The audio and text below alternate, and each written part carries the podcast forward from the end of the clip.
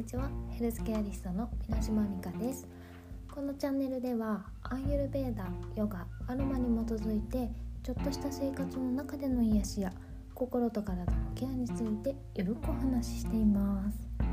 さあ始まりました。みかんのたまり場第28回。突然ですが皆様、えー、リアリティショーって呼ばれる番組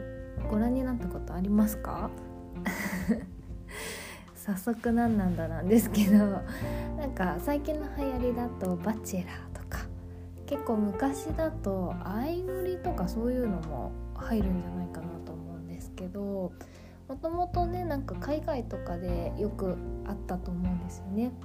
で日本のはあんまり私見たことないんですけど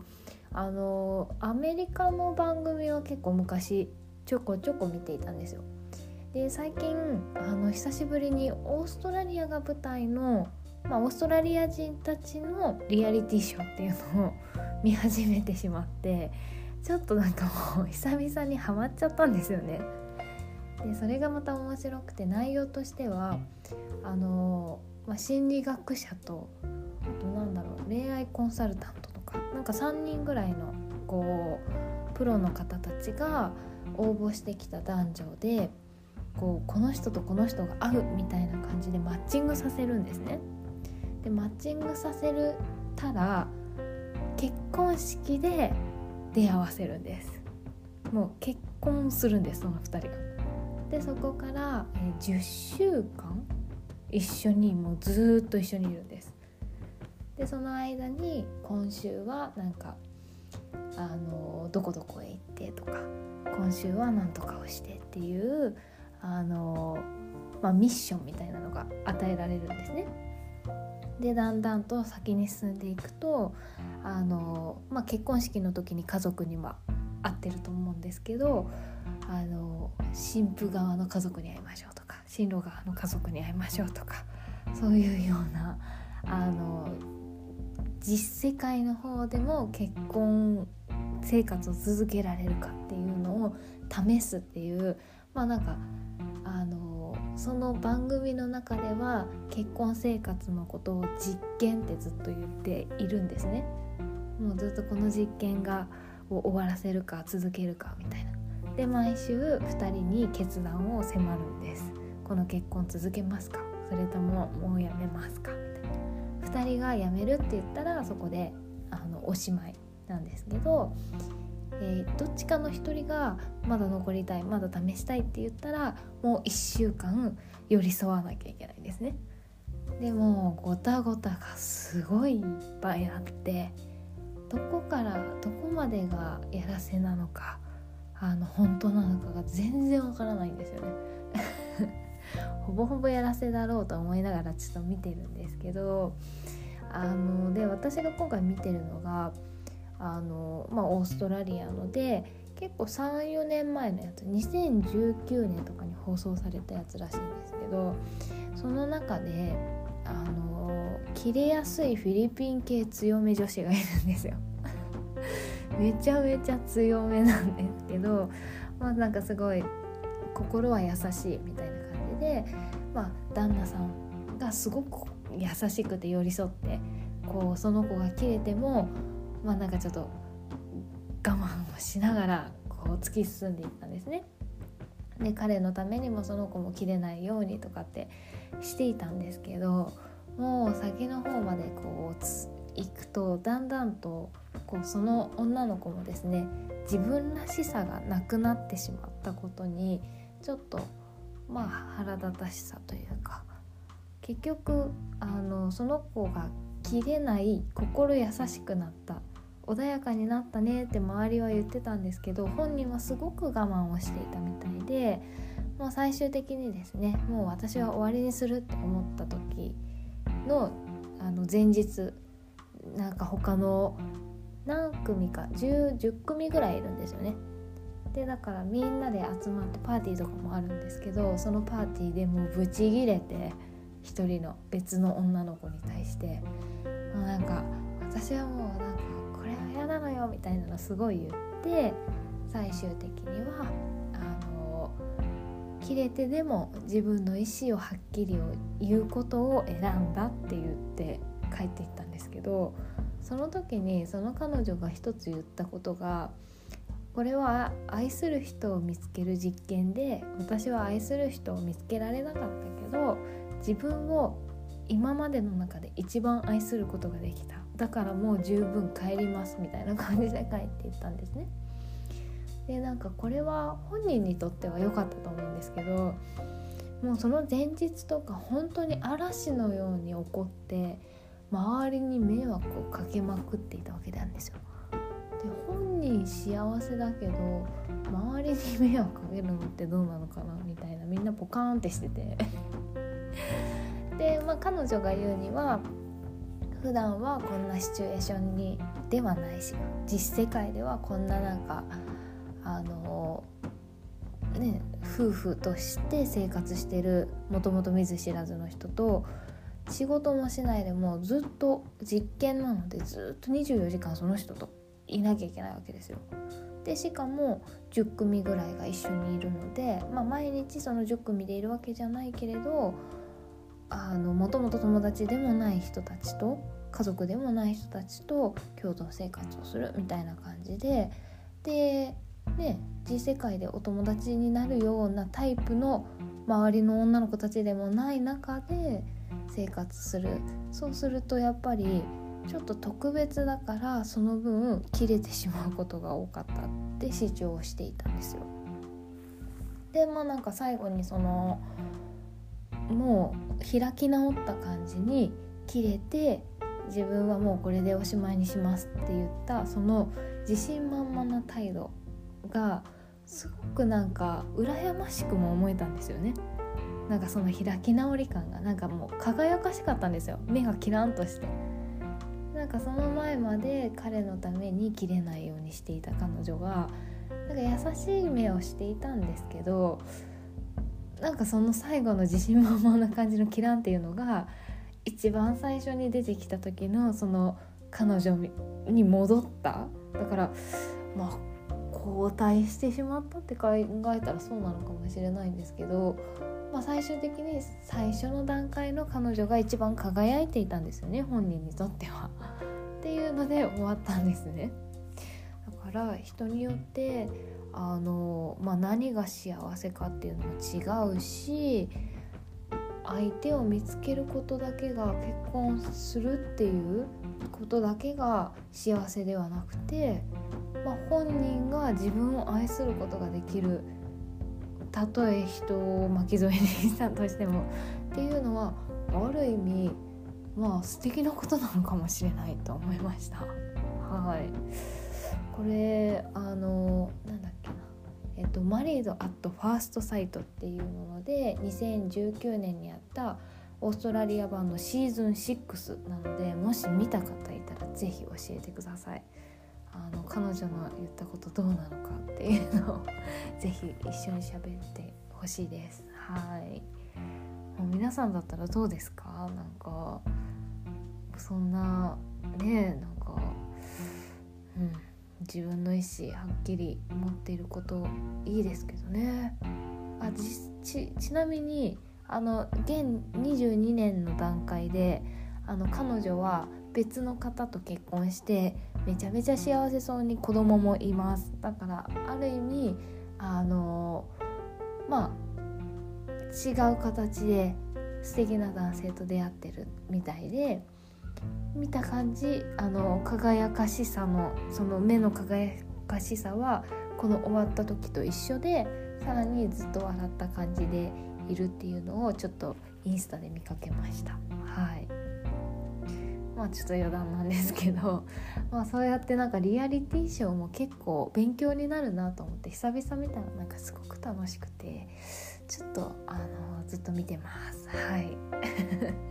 じゃあちょっと本題に入らせていただきあの本日のテーマはですね大切なものを見つける癒しについてお話しいたします、えー、皆さんですねあの大切なもの身につけていらっしゃいますか？なんか、まあ、今日お話ししたいのは大切なものが何何なのかではなくて自分の大切なものをどう扱うかについてお話ししたいと思っているんですけど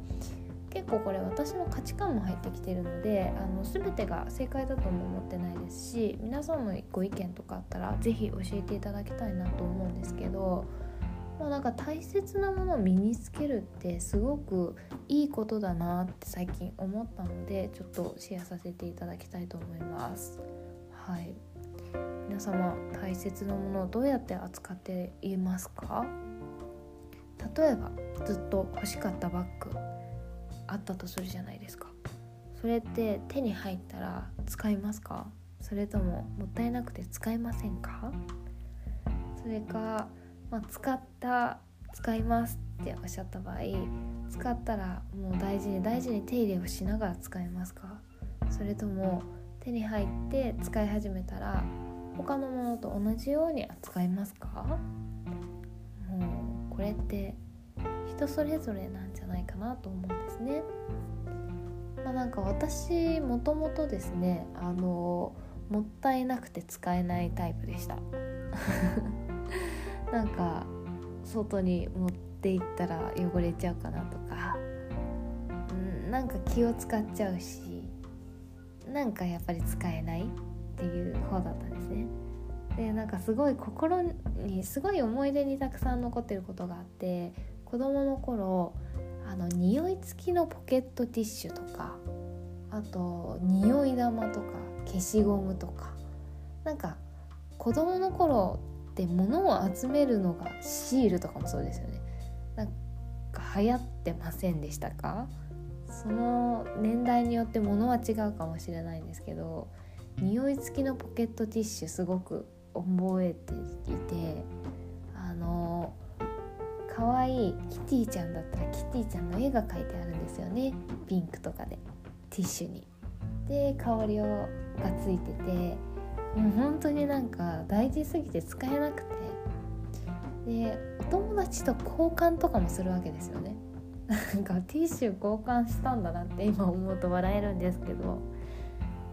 トレードよくしてませんでした子供の頃でティッシュも例外ではなくあの1枚ずつ交換とかしてたんですよねなんか。ででももったいない可愛いから使えない。でたまに広げて「うんいい香り」って言ってまたしまい込むんですよ。でお出かけの時持っていくけど実際使うのは白いティッシュ。でいつも持ち歩いてるものだからそのうちなんかゴミとかくっついて最結局汚くなって使えなくなって捨てる羽目になるんですよね。なんかあー汚くなっちゃった。こんなに好きだったのにでももう使えないからって捨てててなんか逆にもったいないなって思ってたんですこ子供ながらに。で私のあの家族とか周りにはこのタイプの人多いんですよね結構。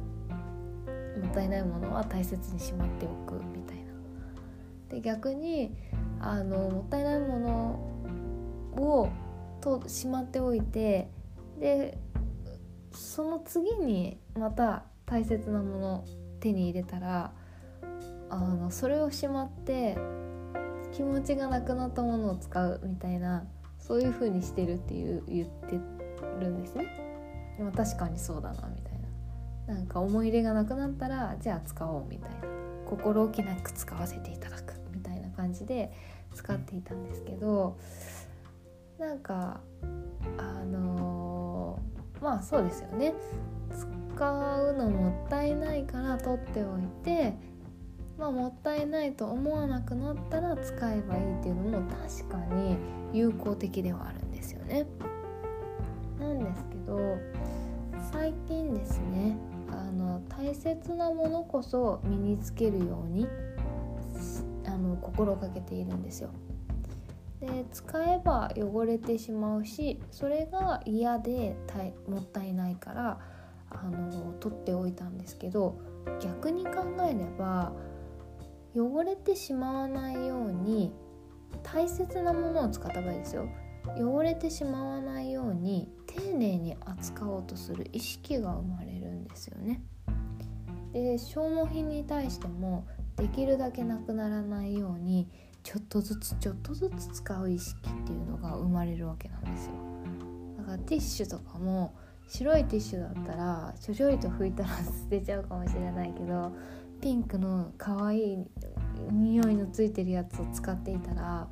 もうなんかもう本当に隅々まで使い切るまで 多分使ってたと思うんです。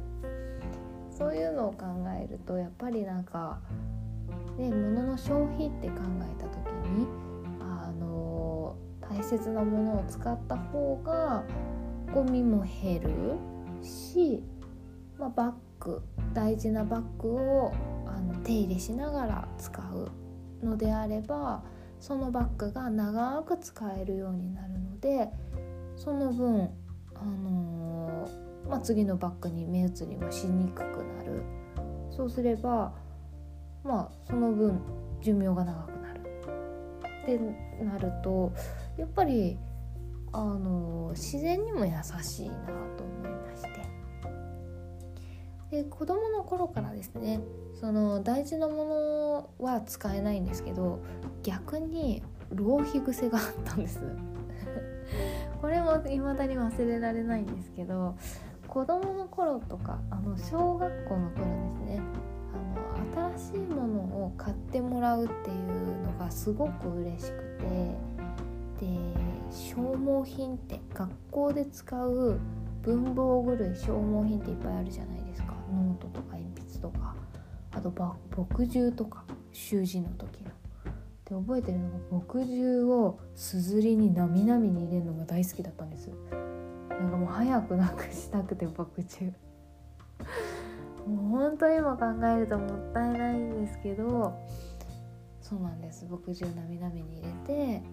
こう筆に吸わせて使っていたんです。でノートも最後の23ページっていうのは次のノートを早く使いたいがためになんか幅開けて書いたりとか最悪1ページとか書かないでやめてたんじゃないかなって思うんですよね。なんか子供の頃の自分にちょっと言ってやりたいです。は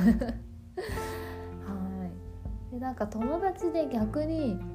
自称もったいない精神の子がいるんですけどその子はもったいないからもうなんか墨汁とか本当にちょっとしか入れないって言ってて。でなんかあのちょっとしか入れないから減らない。もうもったいなすぎて使えないって言ってて。でできるだけでこの今持っているものを大切に使いたかったって言ってたんです。全然なんかそのケチじゃないしあのー本当になんてできた子だ子なんだろうみたいな、うん、思ったんですけどね。はい。むしろ私はもう深く後悔をしていてなんか大切なものをしまい込む人イコール浪費癖あるのかちょっとみんな教えてください。私はこのパターンでした。はい。逆にですね今なんかそれに気づいてちょっと気を使ってはいるんですけどあの、まあ、大切にないものを使っているとそのものに対してのいい意味で執着心がないんであいい意味じゃない悪い意味でですね執着心がないんですよ。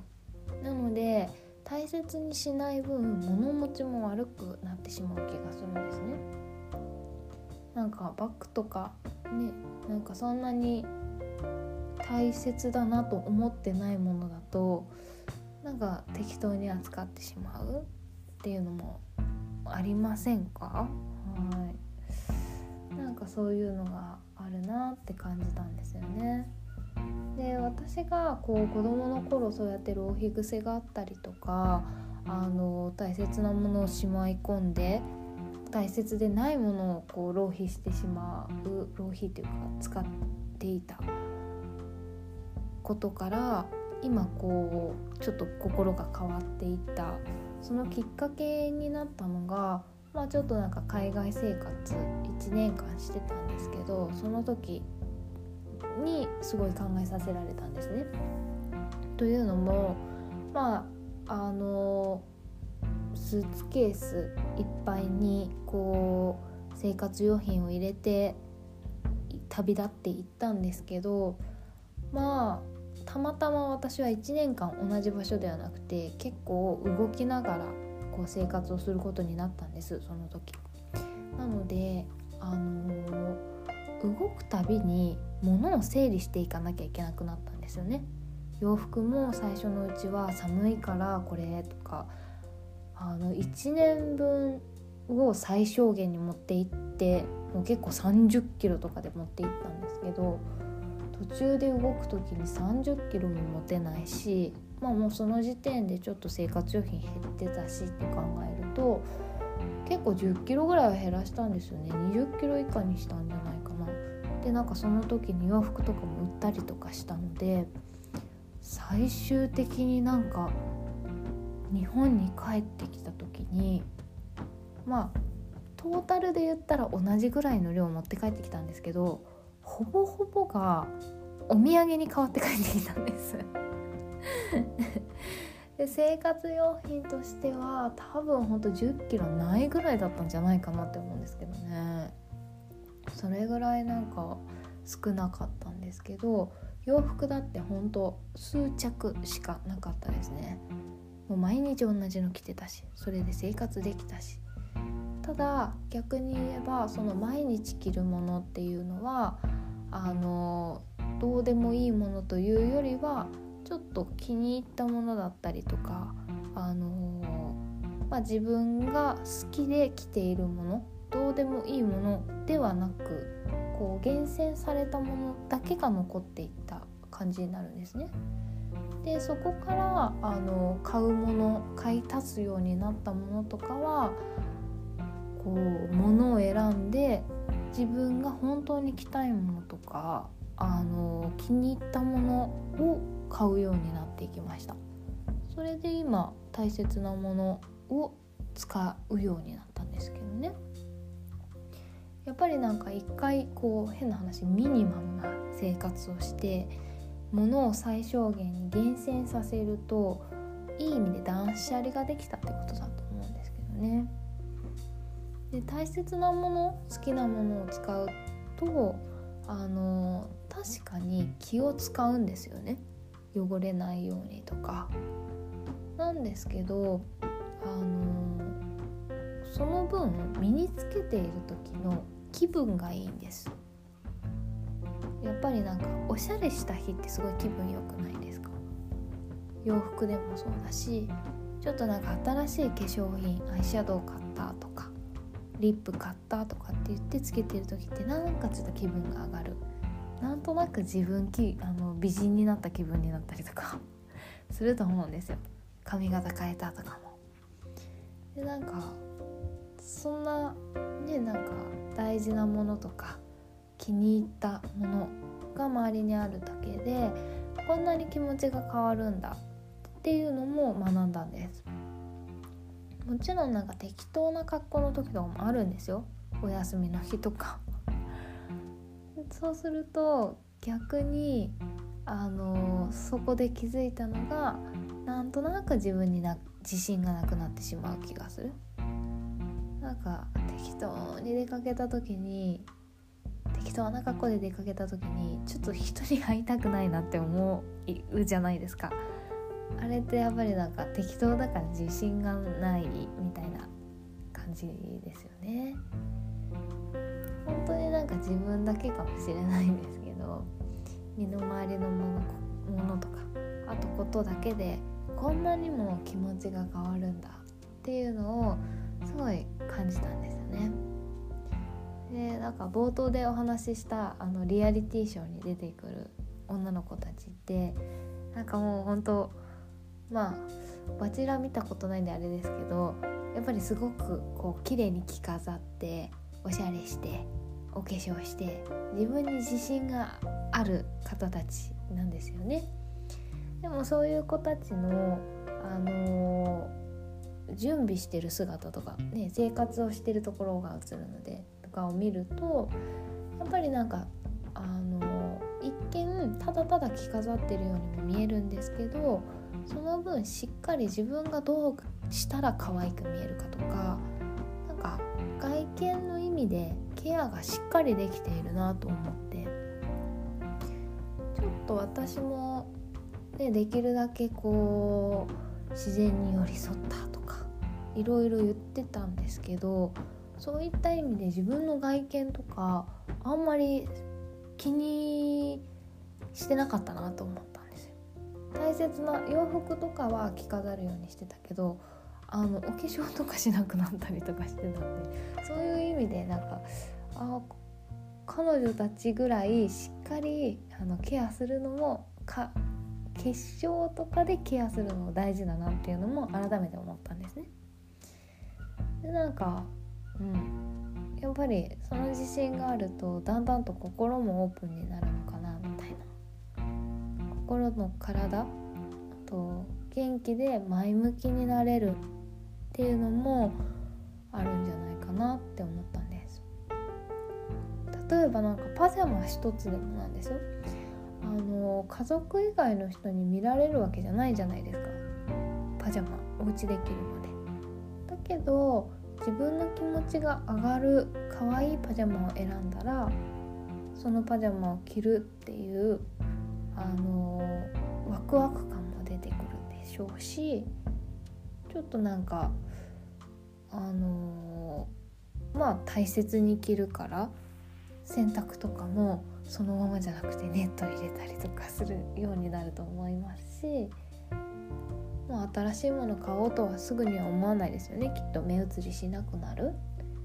で着てる時にリラックスできてなんか良くないですか？やっぱり。わざわざあの今着てるのがあるのに新しいのを買うっていうのはちょっと本末転倒かと思うんですけど次に買うタイミングとかがあるんであればあの自分が可愛いいいなって思うものをぜひ選んでいただきたいって思うんですよ。大切に思えるものを使う。あとは自分をしっかりとこうなんだろう。大切に思えるものを使うのと自分の外見的なところも大切に扱う。っていうのが意外に自分にだけじゃなくて地球にも優しくなれる方法なんじゃないか。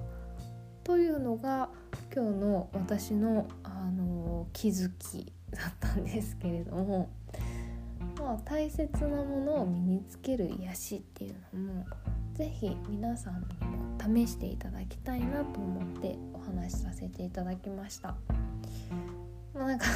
リアリティショーを例に出すんでちょっとなんか あんまりしっくりこないことあるかもしれないんですけどとりあえずあの話ごたごたしててちょっと面白いのであのお時間ある方は見てください。なんかああいうので意外と長いのでまとまった時間ない方はちょっとあのまとまった時間ある時まで待ってくださいね。はい。あ気になっちゃって仕事が手につかなくなるんで。はい。まあ今日はそんなお話をさせていただきたいあいただいたんですけれども皆さんちょっと緩んでいただける何か見つけていただけましたでしょうか？は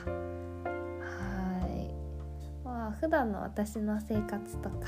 あの活動はインスタグラムにお載せしています。サナティオアンダーバーミノミカぜひご覧ください。その他ご質問とかお便り皆さんの癒しのシェアなどもぜひぜひお待ちしております。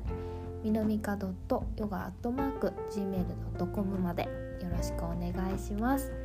ではですね本日もご拝聴ありがとうございました。皆さんも素敵な大切なものを見つ、えー、身につける癒しですね。見つけてみてください。それではまた来週月曜日ですね。ゆるみの時間にお会いいたしましょう。それではさようなら。